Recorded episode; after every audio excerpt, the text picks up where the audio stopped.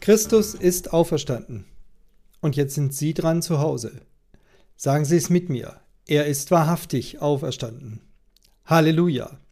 Ich grüße Sie herzlich zum Ostersonntag. Frohe Ostern, sage ich, und wir schauen auf den Wochenspruch, der in Offenbarung 1, Vers 18 steht. Christus spricht, ich war tot, und siehe, ich bin lebendig von Ewigkeit zu Ewigkeit, und habe die Schlüssel des Todes und der Hölle.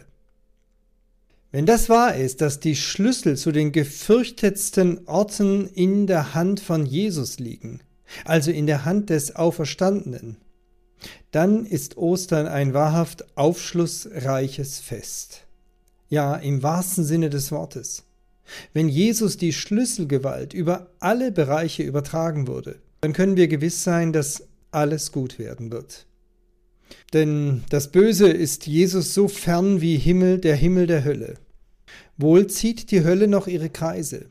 Und es vergeht kein Tag, an dem wir nicht in Gefahr sind, von diesen strudelnden Kreisen in die Tiefe gezogen zu werden. Auch der Tod ragt ja noch weit herein in unser Leben. Ständig begegnen wir seinen Vorboten. Der Schwäche, auch der Trauer, der Angst ums Sterben, der Vorsicht, die nicht einfach nur aus Sorgfalt, sondern oft auch aus einer angstbesetzten Sorge genährt wird.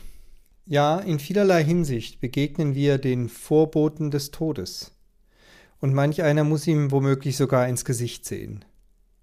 Aber diesen Umständen und Mächten, die unser Leben bedrängen, uns sogar vom Leben ausschließen wollen, hat längst doch Jesus eine Grenze gesetzt.